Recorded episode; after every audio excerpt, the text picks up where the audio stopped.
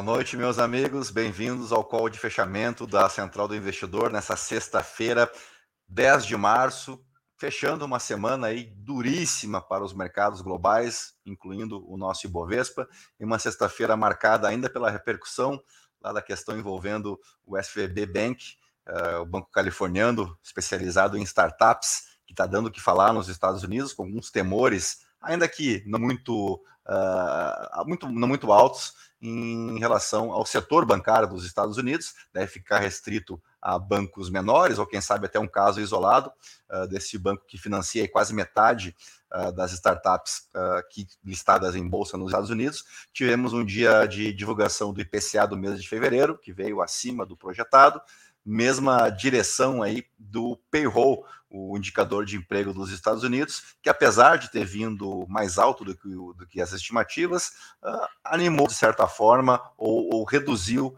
a expectativa de aumento dos juros nos Estados Unidos.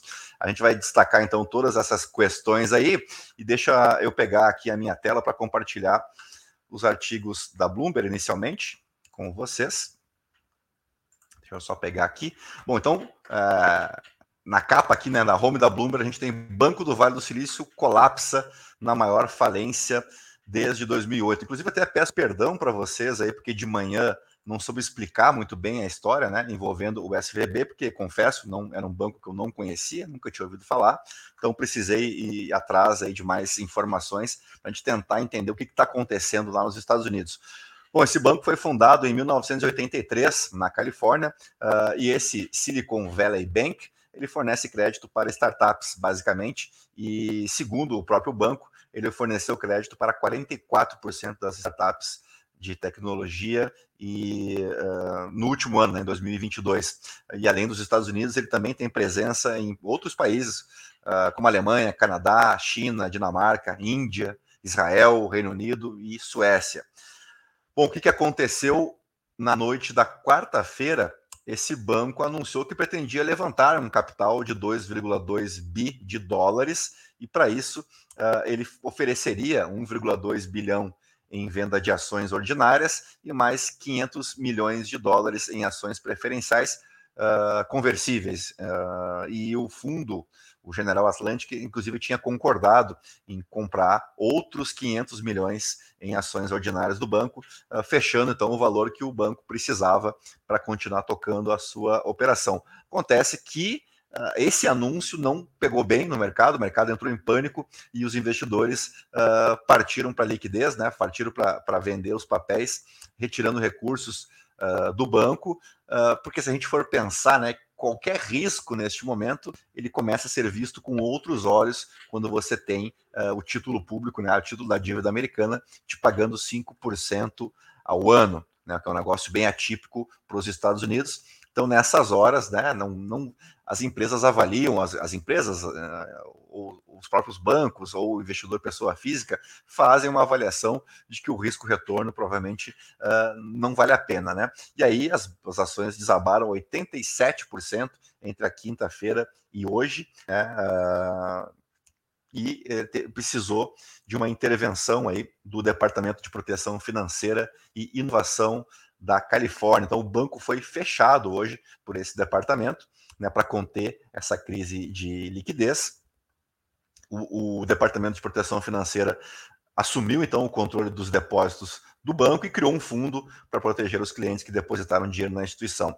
Os clientes devem ter acesso aos seus depósitos até a segunda-feira, segunda-feira, dia 13, uh, pela manhã. Em 31 de dezembro de 2022, o Silicon Valley Bank tinha aproximadamente 209 bilhões em ativos e cerca de 175 bilhões em depósitos no momento do fechamento, o valor dos depósitos excedentes aos limites do seguro era indeterminado. Bom, isso aqui também deve pegar para startups uh, de médias e pequenas, né, deve sobrar para eles também, porque uh, é onde eles buscavam crédito, né, mas, em tese, inclusive aqui tem uma fala da Janet Yellen, secretária do Tesouro, diz que o sistema bancário é resiliente, apesar desse colapso, uh, mas também, se não fosse, eu acho que ela diria o mesmo, né? Porque nesse momento, o que uh, os agentes públicos precisam, né, devem fazer, é justamente colocar panos quentes e acalmar os ânimos do mercado para evitar uma corrida aos bancos, que aí seria um desastre completo, né? Uh, deixa eu ver se eu pego alguma coisa aqui do artigo diário da Bloomberg. Tinha uma fala que eu tinha achado interessante, mas não sei se eu vou encontrar agora. Uh, não, aqui a gente já vai partir para as apostas, então, do aumento de 25 pontos base. Então, trazer os dados do payroll para vocês agora. Uh, a gente teve, então, uma, a criação de 311 mil vagas de empregos em fevereiro. Uh, lembrando que nós vimos de uma criação recorde ali, de 517 mil vagas em janeiro, mas o consenso para fevereiro era de 220 mil vagas, né, e foram criadas então 311, um número bem acima, quase 100 mil vagas a mais. Só que a taxa de desemprego subiu para 3,6%, quando a expectativa é de que ela ficasse estável em 3,4%. Então, nós temos aqui criação de vagas e nesse outro indicador, uh, dá para entender que nem todas as vagas que foram criadas uh, foram preenchidas, certo? E aí nós temos ainda uh, o salário médio por hora, que avançou 0,2%, e em janeiro esse avanço foi de 0,3%, na base anual, então, 4,6%, quando a previsão na base anualizada era de um incremento de 4,8%. Então, o mercado financeiro preferiu enxergar esses dois outros indicadores, né, de que a, a taxa de desemprego aumentou e de que os salários uh, médios por hora avançaram menos do que o projetado. Então, essa foi a escolha que o mercado faz agora para bancar essa aposta de 25 pontos base. Bom, acho que de Estados Unidos, que eu tinha para trazer para vocês era isso. Acho que a gente pode passar agora para o nosso cenário doméstico. Tivemos então o aumento do IPCA de fevereiro em 0,84%, puxados especialmente por gastos com educação, né? Fevereiro é o mês tradicional aí de volta às aulas. Eu, inclusive, ia pegar aqui ah, o peso do setor de educação, ó, foi o que mais pesou, 6,28%. Aqui a gente tem a variação dos últimos 12 meses, tá? Depois a gente dá o acumulado para vocês direitinho. Percebam que em relação a fevereiro do ano passado, uh, foi uma alta menos expressiva. E a tendência é de que até o mês que vem, quem sabe em abril, a gente tem uma redução, inclusive, da inflação no, no, acumulado de 12 meses, porque esse período aqui foi daquela disparada da gasolina, né, que a gente viu no ano passado, depois veio todas as medidas do governo Bolsonaro para isentar impostos de PIS e COFINS, né, de ICMS, uh, ah, e do CID e outros tantos, né, para conter essa disparada no preço dos combustíveis. Agora, com a reoneração, uh, não chega a ser uma surpresa, né, esse, esse aumento uh, de um mês para o outro, mas um aumento acima do que se esperava. Aqui tem, ó, fevereiro é sempre muito marcado pela educação, pois os reajustes efetuados pelos estabelecimentos de ensino na virada do ano são contabilizados nesse mês. Normalmente, essa alta de educação fica indexada ao próprio IPCA, ou seja, o reajuste das mensalidades é baseado na inflação do ano anterior. Explicou aí o gerente da pesquisa do IBGE, o Pedro Kislanov. Uh, aqui tem até separado ó, o percentual mais relevante, um aumento, um aumento de 10,28%, ficou por conta do ensino médio, mas a gente também teve uh, outros aumentos expressivos aí no ensino fundamental, na pré-escola e até na creche. Tá? Então, uh, podemos passar agora aqui para o acumulado dos últimos 12 meses. Deixa eu pegar aqui. Onde é que está? Ah, em relação a janeiro. Deixa eu só pegar o acumulado do ano. Rapaz, eu tinha visto a notícia agora há pouco. Não encontrei. Deixa eu ver se no canal da Central aqui, eu acho que lá eu coloquei o acumulado em 12 meses, está aqui, ficou em 5,6%, e em janeiro o acumulado em 12 meses era de 5,77%. Vamos dar uma passadinha aqui na home do Estadão. Temos ainda o famoso escândalo das joias, né? Mas isso aqui a gente já debateu. Isso aqui agora é trabalho para a polícia. Olha a notícia boa aqui, hein? Isso aqui eu acabei de ver agora. NASA monitora asteroide com chance de atingir a Terra. Veja quando. Essa aqui eu confesso que não tinha visto antes. Uh, uma notícia interessante: a gente teve uma fala meio que surpresa do Fernando Haddad, ministro da Fazenda, não era esperada, não estava agendada inicialmente para hoje, mas ele anunciou o acordo da União com os estados uh, de 26,9 bilhões de reais para compensar as perdas do ICMS. O acordo foi anunciado então em coletiva de imprensa nessa tarde de sexta-feira. Uh, fala do Haddad que quando acordo, quando é acordo, nunca é satisfatório para ninguém é uma coisa que você faz com parâmetros e técnico. Tecnicamente, o trabalho foi intenso e chegamos então nesse valor de 26,9. O governo tinha analisado anteriormente com a proposta de 22 bilhões e meio, só que os estados queriam 45 bi. Então, até que esse valor de 26 aqui ficou, uh, ficou bom para o governo, né? Mas eu lembro que essa discussão ela é antiga, tá? eu não gosto de falar de, de falecido, né? Mas isso aqui é uma matéria de agosto do ano passado, quando o seu Paulo Guedes, ex-ministro da Fazenda, disse que se houvesse perda de receita, haveria revisão. Em entrevistas anteriores, ele inclusive tinha dito que, olha, nem vai ter, talvez nem tenha.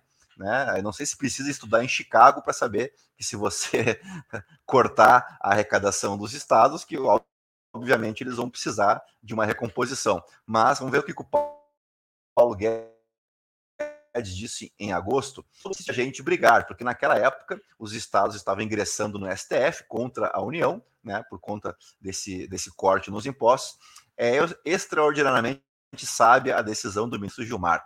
Vamos ver os números. Se os números mostrarem que houve aumento de arrecadação forte, então Paulo Guedes achava que tinha uma, uma possibilidade dos estados e municípios terem uma alta de arrecadação, mesmo cortando o ICMS, que é a maior fonte de arrecadação de qualquer ente, né, de qualquer estado da federação.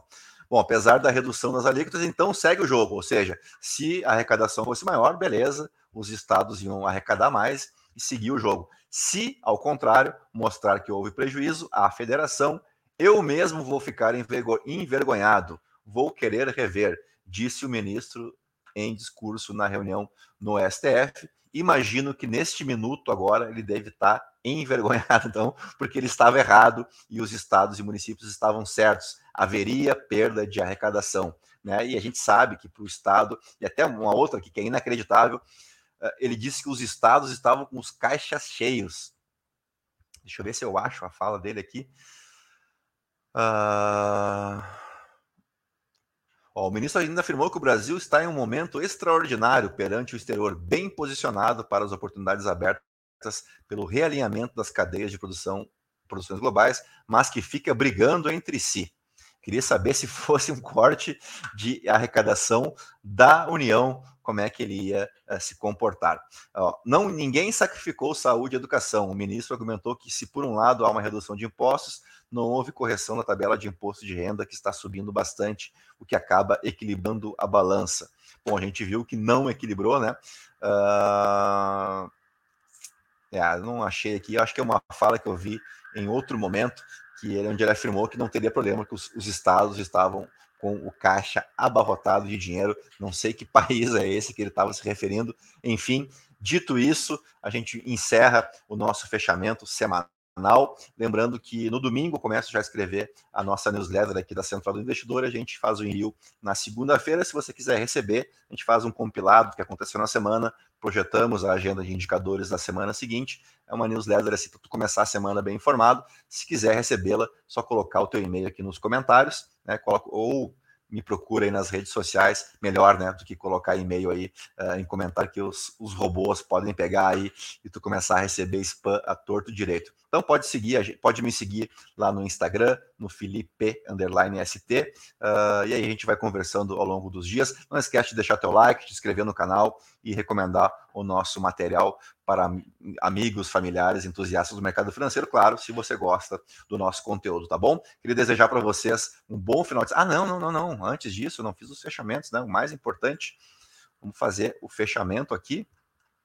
A gente começa pelo petróleo, uh, que teve uma semana de perdas expressivas tá, para o petróleo, mas hoje tivemos uma alta, o Brent para maio subiu 1,46% a 82 dólares e 78 centavos, mas na semana caiu 13,5%. Em Wall Street, o Dow Jones caiu 1,07, o S&P 500 1,44 e o índice Nasdaq 1,76%. Uh, inclusive, o S&P 500 está muito próximo de uh, negativar o acumulado do ano, depois daquele janeiro incrível, né? Pois agora está devolvendo tudo já desde fevereiro, na verdade. Bom, aí vamos para o Ibovespa, que fechou em queda de 1,38% aos 103.618 pontos, uh, e o volume financeiro foi 29 bilhões de reais. Ontem nós tivemos um, um, volume financeiro acima dos 30 bilhões, fazia dias que não acontecia, então começa a preocupar né, um, um aumento de volume justamente em sessões de baixa, sempre é mais preocupante. Na semana, o Ibovespa recuou 0,24%. Agora sim, podemos fechar o nosso call de fechamento dessa sexta-feira, 10 de março, encontro marcado então na segunda-feira, com o Morning Call aqui no YouTube em vídeo ou lá no Spotify em áudio. Espero vocês. A gente sempre começa bem cedinho aqui no YouTube, entre 5 e meia e 6 horas da manhã. Então, bom final de semana para vocês, tá? Cuidem-se bem e a gente se encontra na segunda-feira, se Deus quiser. Grande abraço, até lá, tchau, tchau.